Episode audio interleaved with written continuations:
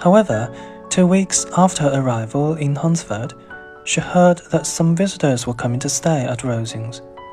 Lady Catherine's nephew, Mr. Darcy, was expected soon, accompanied by his cousin, Colonel Fitzwilliam. The next day, the two gentlemen arrived, and came almost immediately to the rectory. Colonel Fitzwilliam was about thirty, not handsome, but very gentlemanly, and he talked pleasantly to the ladies but Mr. Darcy looked so cold and proud as ever, and after greeting Mrs. Collins, spoke only a few stiffly polite words to Elizabeth. She took the opportunity of asking him if he had by any chance seen Jane in London recently, and thought he looked a little confused when he answered that he had not had that pleasure. Soon after that, the two gentlemen returned to Rosings. Colonel Fitzwilliam's manners were very much admired by the ladies, who felt that he would add considerably to the enjoyment of their evenings at Rosings. But it was not until Easter Day that they received an invitation from Lady Catherine, and when they arrived in her sitting room, it was clear that she was far more interested in her nephews than in her other guests. Colonel Fitzwilliam, however, seemed really glad to see them and he came at once to sit beside Elizabeth. They talked so agreeably and amusingly together that Mr. Darcy turned his eyes towards them and looked curiously at them several times. When her ladyship also noticed, she called loudly across the room, Fitzwilliam, what are you talking about with Miss Bennet? Let me hear what it is. We are speaking of music, madam, he said, when no longer able to avoid a reply. Of music? Then please speak to all of us. I must have my share in the conversation if you are speaking of music. There are few people in England, I suppose, who have more true enjoyment of music than myself, or a better natural taste. If I had ever learned to play, I would have been a great musician. But I often tell young ladies, practice is very important. I've told Miss Bennet several times that she will never play really well unless she practices more. And she is very welcome to come to Rosings and practice on the piano in the servants' hall. She won't be in anyone's way there, I can promise her. Mr. Darcy looked a little ashamed of his aunt's insensitive words. Meanwhile, Colonel Fitzwilliam had persuaded Elizabeth to play some music, and she sat down at the piano. But when she had started playing, Mr. Darcy went to stand in front of the piano, where he had a good view of her face.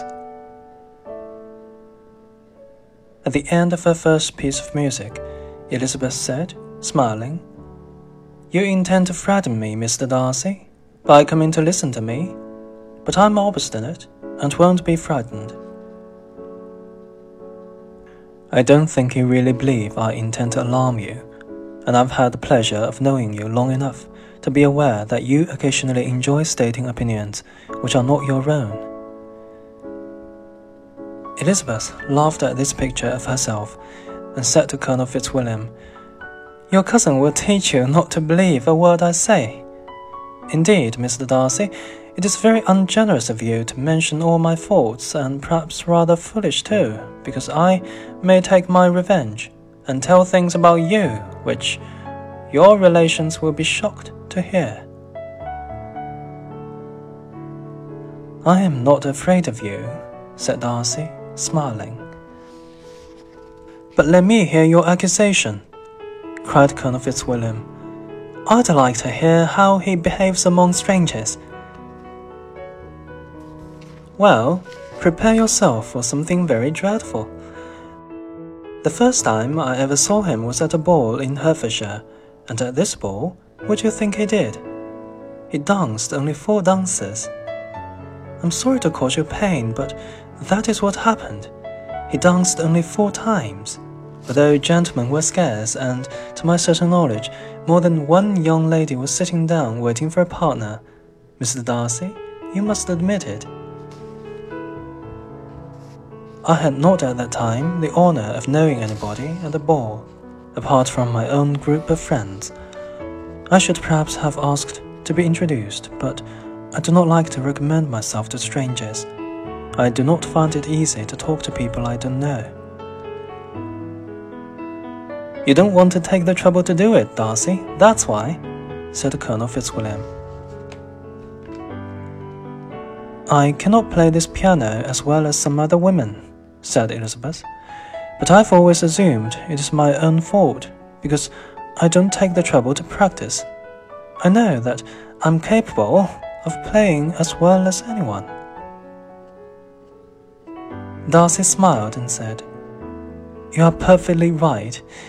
You have spent your time in a much better way. No one who hears you could imagine any possible improvement. We neither of us perform to strangers. Just then, Lady Catherine interrupted them to comment on Elizabeth's playing. Miss Bennet would play quite well if she had a London teacher.